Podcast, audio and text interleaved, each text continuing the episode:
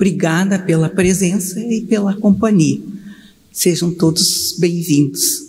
A caridade em nossas vidas. Então, queremos nesse momento rogar o amparo dos benfeitores espirituais para que possamos, possamos vivenciá-la ela em nosso dia a dia.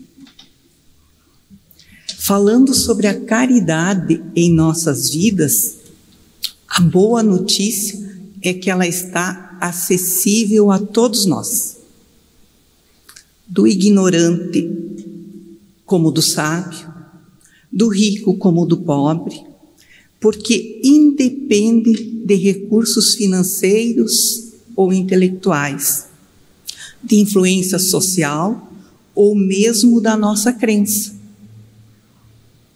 Sempre há condições, então, e oportunidades para o exercício da caridade. Basta o nosso querer, a nossa vontade, pois não há quem não possa doar algo como, por exemplo, um pouco do nosso tempo, uma saudação afetuosa, um gesto de atenção e carinho, uma prece. E a prece, como ela é importante em nossas vidas. Esse bálsamo divino que nos consola, que nos acerena, que nos tranquiliza, que nos dá confiança, que acalma o nosso coração, entre inúmeros outros benefícios. Enfim, são infinitos os meios de nós vivenciarmos a caridade e cada um de nós procura e encontra meios de realizar de acordo com a nossa evolução moral, com a nossa evolução espiritual. Podemos praticá-la em pensamento, em palavras e em ações, através de gestos. Para facilitar a nossa compreensão, podemos dividi-la, então, em caridade material e caridade moral. Salientamos que ambas são importantes e necessárias. Mas o que entendemos por caridade? O que a doutrina espírita nos ensina por caridade? E será que ela pode ser definida apenas teoricamente ou necessita de prática, da prática para nós termos uma maior compreensão dela. Então vamos ver o que, que a doutrina nos fala sobre caridade. E ela nos diz que caridade é amar a Deus de todo o nosso coração, de todo o nosso entendimento, com todas as nossas forças, sendo Ele o centro de nossas vidas e amar ao próximo como a nós mesmos. E caridade, segundo Paulo de Tarso, é o amor em ação. É servirmos, auxiliarmos, cooperarmos nas boas obras, agirmos incessantemente no bem. Amar ao próximo, então, é fazer-lhe todo o bem que está ao nosso alcance e que gostaríamos que a nós fosse feito. Esse é o sentido das palavras de Jesus: Amai-vos uns aos outros como eu vos amei. Toda a moral de Jesus se resume na caridade e na humildade, ou seja, nas duas virtudes contrárias ao egoísmo e ao orgulho. Inclusive, o orgulho e o egoísmo são as duas maiores chagas da humanidade. O orgulho é o caminho da perdição. Amar a Deus e ao próximo como mandamento e a prática da caridade como meio de cumpri-lo. Porque a essência da doutrina de Jesus é o amor. A ajuda material ou moral deve ser exercida com despreendimento e amorosidade, sem esperar retribuição alguma, com sentimento de carinho, de atenção, fazendo ela de maneira discreta, sem humilhar quem a recebe. É doar irradiando amor, colocar a nossa energia, a nossa vibração de amor no gesto. Não apenas doarmos algo para nos livrarmos do pedinte ou para aliviar a nossa consciência. No óbolo da viúva, percebemos que o mérito da caridade está no despreendimento com que ela fez, com que ela agiu, não na quantidade, não no valor, na generosidade com que foi praticada. Ela doou, mas doou com amor. Do pouco que tinha, que possuía, que possivelmente lhe faria falta mas ela entendeu como necessitados os outros irmãos e usou da empatia e se solidarizou e doou o que estava ao alcance dela. Então, caridade e humildade, eis o único caminho para a salvação, para a elevação moral, para o desenvolvimento das virtudes. Egoísmo e orgulho eis o caminho da perdição, um descaminho. Caridade e humildade, eis o caminho que Jesus não cessa de recomendar e exemplificar. Ele veio em missão ensinar e exemplificar o Evangelho de Deus, a Boa Nova. Egoísmo e orgulho Eis o caminho que ele não cansa de combater. Nós trouxemos uma história do momento espírita com o título Caridade, Síntese do Amor. E ela nos diz que, após a morte de Jesus, Simão Pedro foi para Jerusalém e, junto a corações amigos do amigo que partira, fundou uma casa de assistência. O seu objetivo era atender aos órfãos, viúvas e doentes. Chamou-a Casa do Caminho. Se o objetivo era nobre e necessário, manter aquele atendimento era bastante difícil. Os necessitados chegavam todos os dias batendo aquela porta de misericórdia, e poucos eram os recursos. Por isso mesmo, todas as manhãs, o apóstolo Pedro saía a pedir, em nome do Cristo, batendo as portas de conhecidos e comerciantes. Pedia comida para os seus asilados, roupas, enfim, o que tivessem para lhe dar, para ceder. Ao final da tarde, retornava com os braços carregados de donativos, cansado, exausto. Na manhã seguinte, tudo se repetia novamente. Paulo de Tarso, que há pouco abraçara o cristianismo, após a visão magnífica que teve do Cristo na estrada de Damasco, visitando a obra assistencial, verificou que muito se fazia ali pelo corpo físico das criaturas. Mas o espírito não era alimentado. Pedro retornava tão cansado das suas jornadas que não conseguia se deter para lhes falar de Jesus. Onde estava a mensagem? perguntava Paulo, em nome da qual se erguer aquela casa? Aqueles seres necessitavam do pão, das vestes, da cama limpa e de medicamentos, logicamente. Mas, muito mais que isso, precisavam do alimento para suas almas. E esse se chama a Boa Nova, o Evangelho de Jesus, que está ao alcance de todos nós.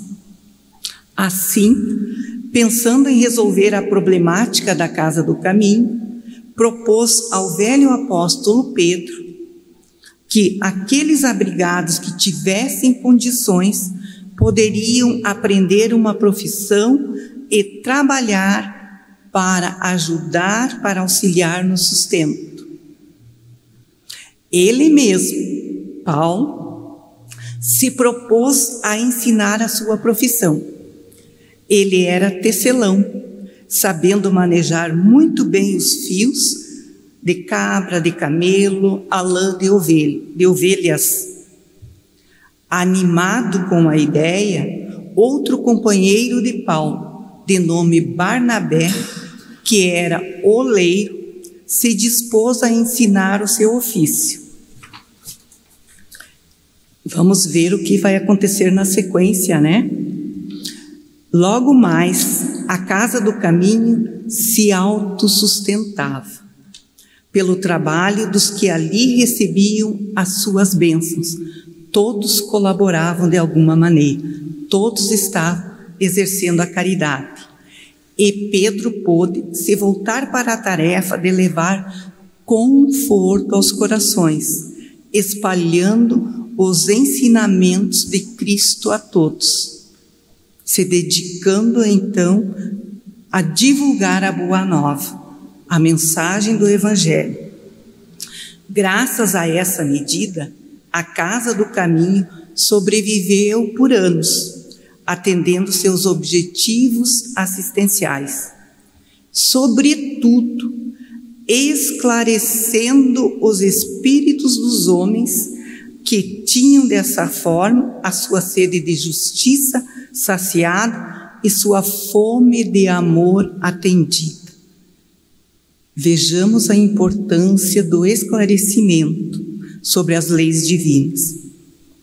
Esclarecidos, os que dali partiam, curados das mazelas físicas, retornavam ao mundo com novos valores nos seus corações, renovados na fé, no entendimento, nas ações. Mais aptos, então, para as lutas de cada dia. Para que a obra prosseguisse no tempo, Paulo procurou em seguida braços fortes, procurou outros adeptos. Eram pessoas que se diziam seguir Jesus, mas não saíam das suas casas, da sua comodidade, do seu conforto. Não agiam nada faziam para melhorar a situação do mundo. Ele buscou e as convidou para o trabalho do bem, que é em prol de nós mesmos, do próximo e de um mundo renovado, regenerado. Com tal atitude, Paulo de Tarso inaugurou na terra a era da caridade a palavra caridade foi ressaltada por Paulo de Tarso. Seu significado é amor em ação. O Divino Mestre falou intensamente a respeito do amor e exemplificou e vivenciou amor ao próximo, amor aos inimigos, amor entre nós, seus seguidores. Amor, amor de infinitas formas e maneiras. Paulo, tomando de todos esses ensinamentos, os sintetizou em uma palavra: caridade. Então, caridade é o amor em ação.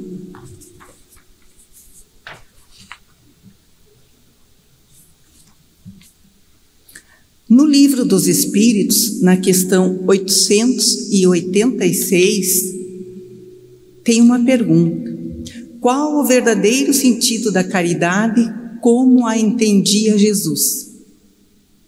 Importantíssima essa pergunta, porque ela define nossos rumos.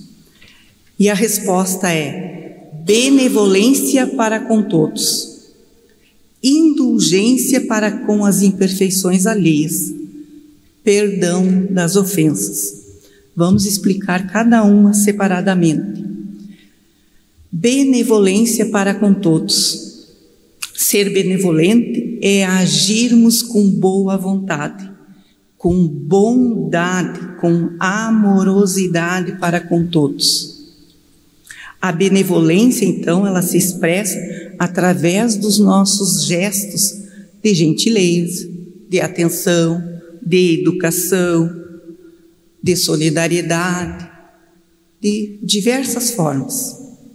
Indulgência para com as imperfeições alheias. Indulgência é misericórdia, é compreensão é tolerância para com as imperfeições alheias. O homem de bem é indulgente para com as fraquezas do próximo, dos outros, porque sabe que nós mesmos precisamos de indulgência. Então, o ser humano de bem, ele é indulgente porque todos necessitamos dela. E se recorda e nos recordamos das palavras do Cristo. Aquele que estiver sem pecado, atire a primeira pedra. Não é sermos conivente com o erro ou com o equívoco, mas auxiliarmos esse irmão a se reerguer, a se recompor, a retomar o caminho do bem do Evangelho. Perdão das ofensas. O perdão das ofensas nos coloca na posição de não mais odiarmos, de não querermos vingança. É a virtude que triunfa então sobre o ressentimento, sobre o ódio, sobre o rancor, sobre o desejo de vingança ou de punição. Perdoar é dar o direito a cada um de ser como é e nos dar o direito de ser como estamos, que é um estado transitório, entendendo que o nosso estado atual é provisório e que devemos estar sempre em busca de constante melhoria. É nos esforçarmos para hoje sermos um pouco melhores em relação ao que fomos ontem. E amanhã um pouco melhor em relação ao hoje. Perdoar não é esquecer, é lembrar sem sentir dor. Então, benevolência, indulgência e perdão, eis o caminho da caridade, da salvação, da elevação moral, entendendo que a salvação do espírito depende do bem que façamos. É, é o caminho da felicidade, que é tão sonhada por todos nós. É o caminho, então, da renovação moral. Fora da caridade não há salvação. Allan Kardec nos diz essa frase. Então, também Kardec elege a caridade como a máxima moral da doutrina espírita. Na medida que compreendemos que fora da caridade não há salvação, não há evolução, não há melhoramento, o espírito esforça-se por praticá-lo em suas diversas manifestações, em suas diversas formas, eliminando assim gradualmente o orgulho e o egoísmo, na exata proporção que nos aproximamos, que nos elevamos a Deus. A salvação é consequência da solidariedade e da prática do amor, que são a essência da doutrina de Jesus. E que nós somos convidados a vivenciarmos. Então, caridade significa movermos-nos em direção do próximo, do outro, do irmão necessitado.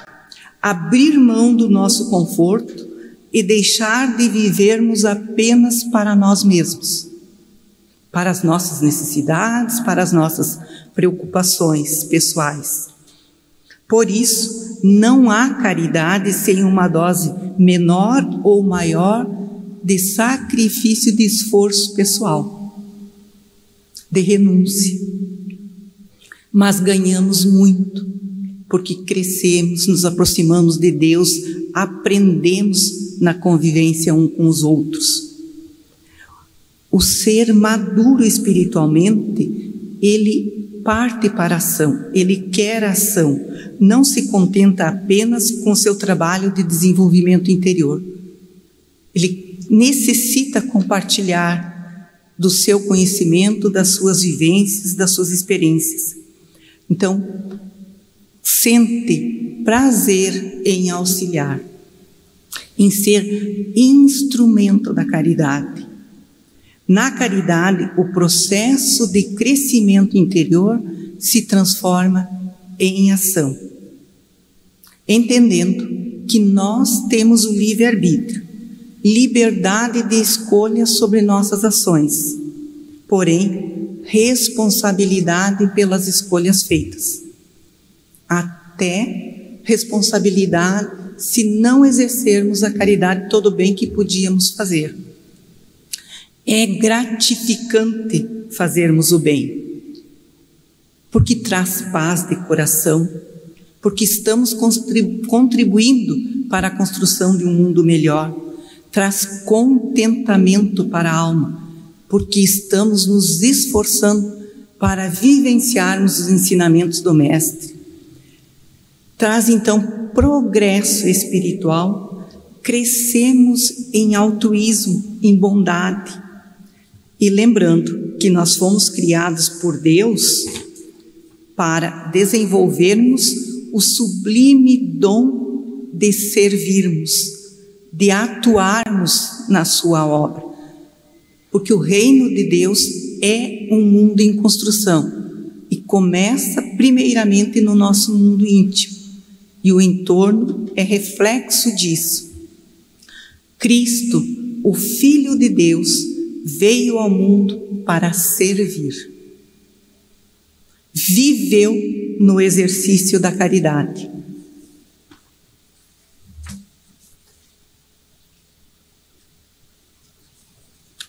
Trouxemos uma outra história do momento espírita, a caridade. E ela nos diz assim: dentre as maravilhas ensinadas por Jesus de Nazaré, o homem que dividiu a história da humanidade está a caridade. Um costume muito comum aos fariseus era o de tentar o mestre, fazendo-lhe perguntas que julgavam embaraçosas. Todavia, Jesus a todas respondia com presteza e sabedoria. Certo dia, um deles, que era doutor da lei, propôs a seguinte questão ao mestre: Mestre, qual o grande mandamento da lei? Qual o maior mandamento da lei? Jesus lhe respondeu: Amarás o Senhor teu Deus de todo o teu coração de toda a tua alma, de todo o teu espírito. Esse é o maior e o primeiro mandamento. E eis o segundo, que é semelhante a este primeiro: amarás o teu próximo como a ti mesmo. Do que, que ele está nos falando? Da caridade. E acrescentou: toda a lei e os profetas se acham contidos nesses dois mandamentos e temos percebido que é o que o mundo mais precisa. Como é fácil perceber, Jesus sintetizou a lei de Deus e todos os ensinamentos dos profetas nesses dois mandamentos: a amar a Deus e amar ao próximo como a nós mesmos. Se um não for cumprido, o outro também não, não será. Ou seja, não se pode amar a Deus sem amar seus filhos, ou amar os filhos sem amar o pai.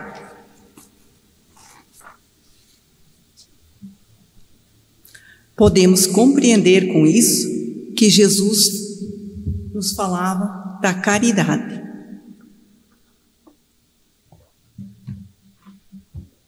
Pois na sequência da resposta, ele narrou a parábola do bom samaritano. A parábola faz referência a três pessoas que se depararam com um homem ferido no caminho. E ressalta que quem se compadeceu e o socorreu foi um samaritano, considerado herético, contrário à doutrina da igreja, mas que pratica o amor ao próximo acima do ortodoxo, do religioso, que falta com a caridade. Então, percebemos nos ensinos de Jesus que a prática da caridade é uma condição para a conquista da felicidade tão almejada por todos nós. E essa parábola do bom samaritano está no Evangelho segundo o Espiritismo, no capítulo 15, que nós podemos ler ela na íntegra que nós trouxemos só uma pequena parte. E entendamos que a caridade não é somente dar coisas. Embora a caridade material seja importantíssima e necessária num mundo onde muitos de nossos irmãos não têm o necessário para viver com dignidade. Mas também tem a caridade moral de doarmos-nos, darmos daquilo que somos ao próximo, condição que não requer recursos financeiros nem influência social. Todos podemos fazê-lo. O apóstolo Paulo fala da caridade com as seguintes palavras: Ainda que eu tivesse a linguagem dos anjos, tivesse o dom da profecia, que penetrasse todos os mistérios, tivesse toda a fé possível, até o ponto de transportar montanhas, se não tiver caridade, nada serei. Observamos a profundidade do entendimento da caridade para Paulo de Tarso. E ele prossegue no seu texto, que é um, é um poema, é uma canção. E esse texto está na primeira epístola aos Coríntios, é, capítulo 3, versículo 1 a, a 3.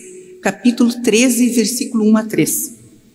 Então, Paulo prossegue dizendo: E quando houvesse distribuído os meus bens, para alimentar os pobres e houvesse entregado meu corpo para ser queimado, se não tivesse caridade, tudo isso de nada me serviria. Porque vai além.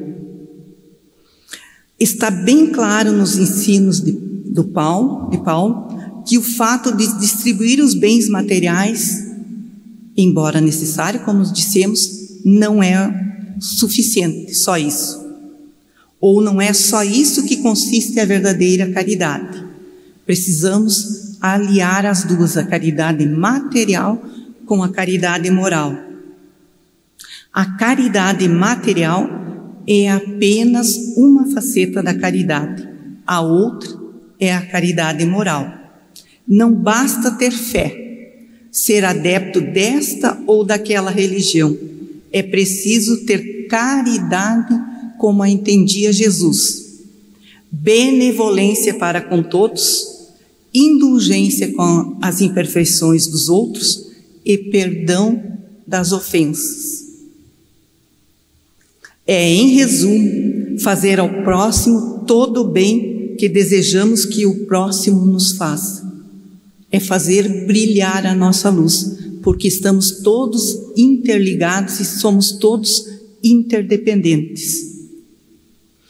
E conclui esse texto nos dizendo: nos caminhos claros da inteligência, muitas vezes as rosas da alegria produzem os espinhos da dor, mas nas sendas luminosas da caridade, os espinhos da dor oferecem rosas de perfeita alegria.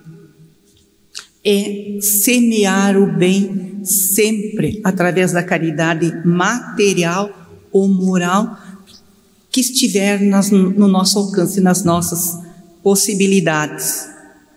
Mas, junto com a caridade, é importante a compaixão. Por quê? Compaixão e caridade andam juntas.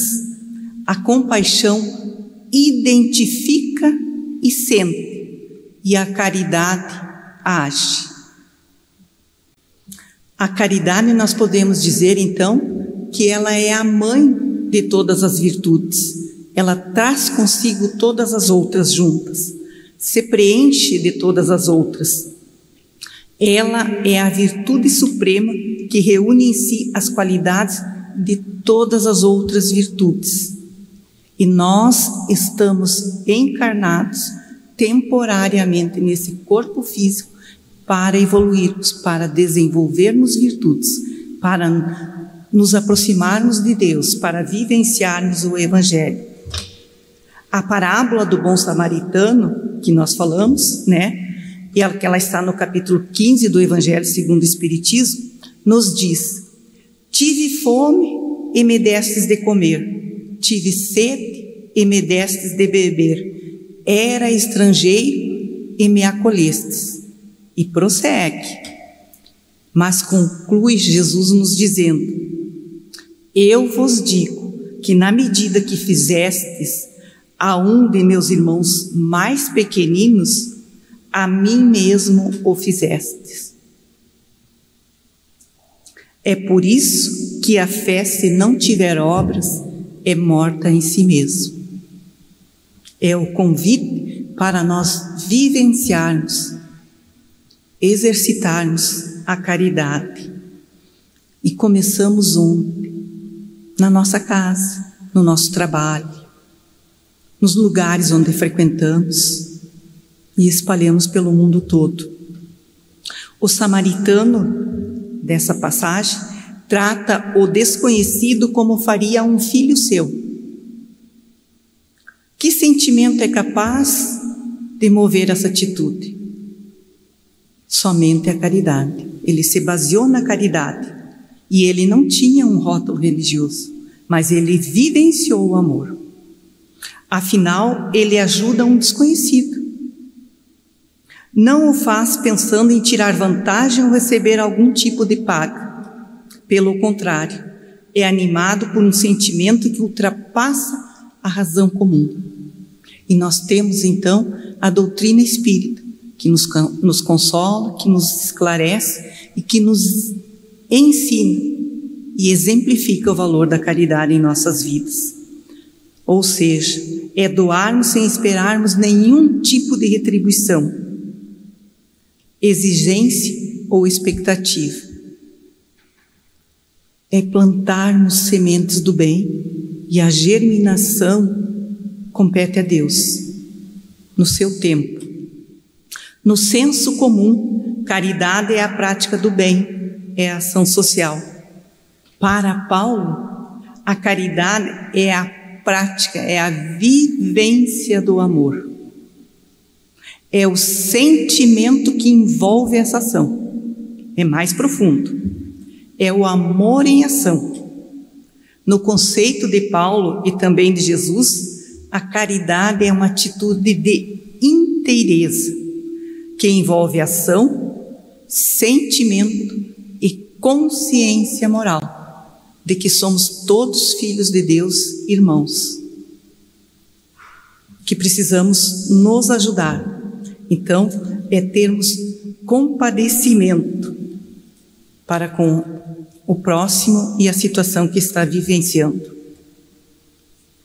E vamos concluindo a nossa reflexão dizendo que Jesus, o nosso modelo de conduta, nosso mestre, o o nosso guia, que nos conduz pelos melhores caminhos, nos ensina em seu evangelho de luz o caminho para sermos felizes, o caminho que nos aproxima dele, de Deus, dos benfeitores espirituais, passa pela caridade em nossas vidas. Nós nos tornamos próximos uns dos outros pelo laço espiritual que nos une, através da qual formamos a grande família universal. Somos todos irmãos, filhos de Deus, independente de nacionalidade, de crença, de condição socioeconômica, etc. Porque somos todos filhos do mesmo Pai, que nos quer vivenciando o amor, nos quer ver nós nos ajudando, nos auxiliando mutuamente. A caridade, então, ela é um ato de submissão à vontade de Deus. É o melhor para nós, é o melhor para o mundo.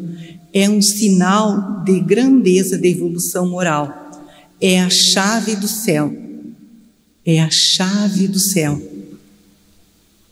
E nós temos tantas ações que nós podemos nos envolver e nos comprometer aqui na nossa casa, Seara do Mestre, com a caridade. Podemos dizer que a caridade é a expressão máxima da solidariedade, da sensibilidade que nos leva a compartilhar dos males alheios, a termos compaixão e os aliviar ajudar na medida do possível. Ela abrange todas as relações que temos com os nossos semelhantes. É o farol para as nossas vidas. Sigamos, nós que somos cristãos, sigamos o exemplo do nosso Mestre Jesus e procuremos vivenciar a caridade no nosso dia a dia no limite das nossas forças e condições. Muito obrigada pela atenção de todos.